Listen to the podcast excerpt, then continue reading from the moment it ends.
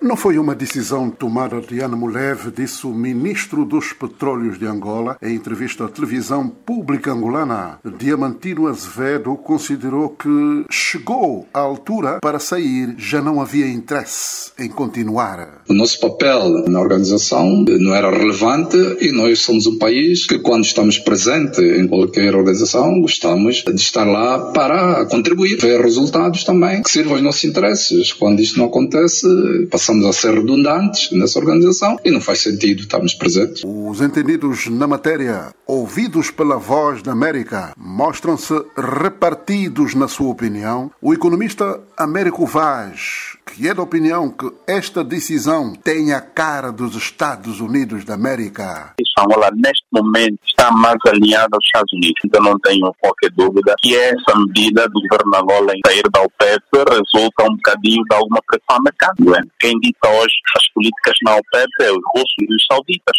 Eu acho que nós só perdemos. É uma forma de conseguirmos adquirir know-how, capacidade, com experiência destes principais produtores de petróleo e nós com essa decisão, que é uma decisão muito Já David Kissadila, especialista em gestão de políticas públicas, entende o contrário. Não estão a, beneficiar daquilo que fez com que eles estivessem lá. Não tem poder de decisão. Pagamos sempre as cotas de participação. E não está a se ganhar. Pelo contrário, que perdemos. Entendimento oposto tem o coordenador do Centro de Investigação Econômica da Universidade Lusíada de Angola, Heitor Carvalho.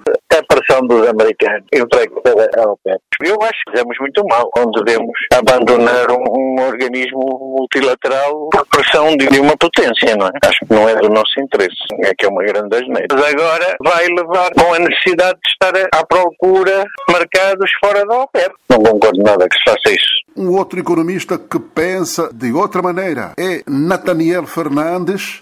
O especialista entende que Angola fez bem em sair. Tínhamos mais desvantagens em estar na OPEP do que vantagens. A OPEP impunha restrições que, de certa forma, Angola tinha que cumprir, se bem que a nossa produção também não é lá grande coisa neste momento, mas sair nos dá a liberdade de não termos limitações na nossa produção. E eu acho que isso é uma vantagem. Manuel José está em Luanda para a Voz da América.